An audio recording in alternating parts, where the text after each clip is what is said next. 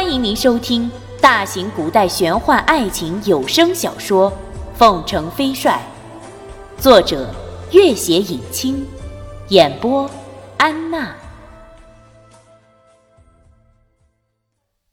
第六十集，君玉台中站定，朗声道：“拖欠饷银，三日内发放。”他话音未落。台下立刻一片欢呼声。这些士兵饷银已被拖欠半年之久，又见将军林宝山军中整日醉生梦死，根本不管士卒死活，加上大小战争随时来袭，朝不保夕，一个个早已垂头丧气，一遇交战只顾逃命。忽见新来的元帅许诺三日内发饷。怎不欢呼雷动？君玉的声音穿透了杂乱无章的欢呼声，教场立刻安静下来，只有空荡荡的夜风呼啸而过。你们当兵之日，虽袖手高坐，刮风下雨也不会少你们一分一毫。这银份都是百姓赋税而来，如今赤金族铁骑横行。流民失所，养兵千日，不过望你等杀敌保安。你等若贪生畏死，养你等何用？明日五更，教场操练，大小将领概莫能外。临时布置的简陋帅府灯火通明，桌上摆着一幅十分详尽的军用地图，上面用红黑。两色标志出西北边境所有的战略要地以及赤金族大军的分布地形。众将骇然，如此详尽的作战计划图，饶是他们驻守西北多年，也不曾得知其中的诸多战略要地。显然，这位新来的主帅在沿途已经经历了十分详细的考察和精心的准备。君玉道。如今西北各镇虽号称十万守军，两万五千匹战马，但是各自分散，无法做出准确的统计。加上各自割据，无法从两翼配合作战，以至于无法抵挡赤金族的铁骑突袭。探子回报，近期内赤金族一部分军队正在向野牛沟挺进，那里有五千驻军。可以展开阵法，如此这般。一干赳赳武夫从未听过如此阵法，不禁大不以为然，一个个大摇其头。君玉也不多解释，一支屡战屡败的军队是没有自信心和自尊心可言的。要想这干五人完全听命，没有几场漂亮的胜仗是绝对不行的。五天后。三千赤金族铁骑果然向野牛沟进发，孙家带领那五千守军连夜伏击，将三千铁骑一网打尽，无一遗漏。赤金族大军面对虚弱的西北守军，从来都是如砍瓜切菜一般，几曾吃过这样的大亏？真木天尔大怒，为震撼西北守军。连夜派出八千精兵拦截孙家一部，却在半道上遇见超密道赶来的三千凤凰军。这支由白如辉率领的凤凰军里，包括了威名赫赫的峨眉先锋真木天儿一部。早前曾吃大亏，此刻换了战场，再度交手，激战一夜，在孙家一部的合围之下，八千精兵被消灭大半。只余下几百人逃窜而去。连月来，西北军和赤金族的交手无一胜绩。野牛沟两场大捷的消息传来，一干原本不以为然的赳赳武夫立刻折服。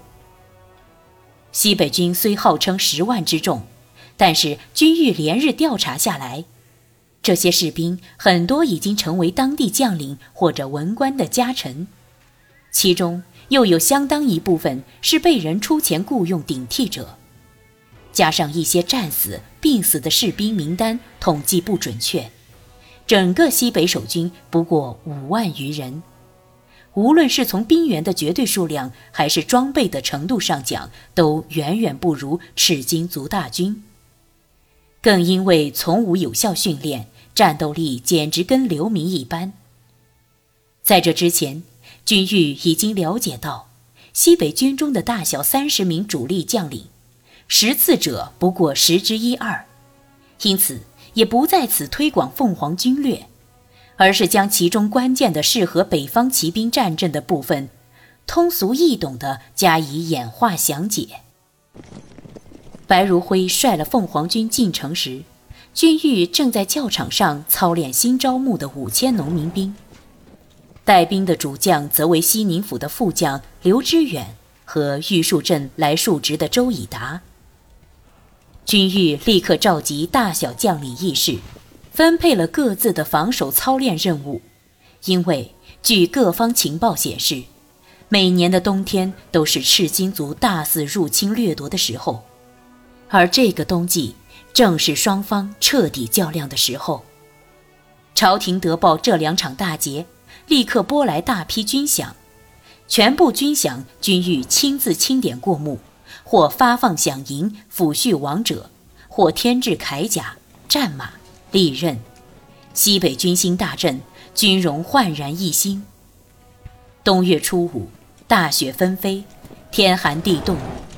不动拳一部守军遭到赤金族一股骑兵突袭，激战两日，不动拳一万守军死伤九千余人。到得午夜，格尔木的守军赶到增援，赤金族那股骑兵不战而退，直下雁石坪汇合了五万大军，直奔盘龙山。冬月十五，全军在山南的河谷扎营。只要越过前面不远处守备空虚的玉树镇，就可以直下西宁府。真木贴尔连月来已经侦查清楚，新到的西北军主帅，原来竟是自己的老冤家凤城飞帅。这些日子，凤城飞帅正在西宁府召集西北军大练兵。真木贴尔多番和凤城飞帅交手，知道厉害。要是让军玉将这帮原本的乌合之众训练出来，只怕后果不堪设想。因此，他早已做好详细部署，准备集中优势兵力拿下玉树镇，直奔西宁府，将他的心腹大患凤城飞帅一举拿下。盘龙山东西错落，呈一角之势，相互配合。山谷下面是一条已经冰封的小河。冬月十五的午夜，一队人马在赤金族大军背面的山坡上全部悄悄登山。隔着山体，赤金族大军毫无警惕。当黎明的第一缕晨曦降临的时候，两万骑兵全副披挂，居高临下俯视着山谷中尚在沉睡的赤金族大营。盘龙山四周白雪皑皑。冬日的太阳升起在东方的地平线上，照亮了沉睡的盘龙山河谷。赤金族的铁骑们从营帐出来，看到山坡上队列严整的西北军铁骑，不由得惊呼出声。成千上万匹铁甲战马带着骑兵们从高地上冲了下来，赤金族的铁骑惨呼连声，或倒在山涧下。或战马自相见残，或跌入踏破冰面的河水，死伤者不计其数。真木贴尔带领一万多人马，总算渡过了小河。当他们堪堪冲到谷口时，才发现前面不远处，另一支军队已经摆好了阵列，铁马金戈，剑戟森然，领军的正是一个满面微笑的少年。少年端坐在马背上。风采翩然，语声清朗，用老熟人一般的眼光看着谷口一身血污的真木贴儿。老朋友，久违了。真木天尔吐出一口血来，举起大刀，一刀劈向左边的一名士兵，大喝一声，侧身往左边的小道冲去。谷口立刻陷入了一阵混乱之中。真木天儿乘坐的是一匹日行千里的著名的汗血宝马。孙家长剑一挥，真木天尔一飞拥手，孙家竟然拦截不住，一小队人马立刻冲出重围，飞奔而去。真木贴尔在盘龙山只布置了五万大军，还有部落联盟的几万骑兵正沿着唐古拉山南下。一旦他会合部众，休养生息后，必然卷土重来。军玉立刻下令，全力追赶真木贴尔。真木贴尔和那几十骑部众所乘都是极罕见的大宛名驹，此刻亡命奔去，速度快如旋风。众人追了数里，忽见天边出现一道黑如堤岸的黑气，很快占据了半边天空。刹那间，天昏地暗，日月无光。刘知远忙道：“沙尘暴来了，快退！”君玉虽然是第一次见到这种沙尘暴，却知道它的厉害，立刻下令众人撤退。到得沙尘暴退去，万里雪地下哪里还有真木贴尔等人的身影？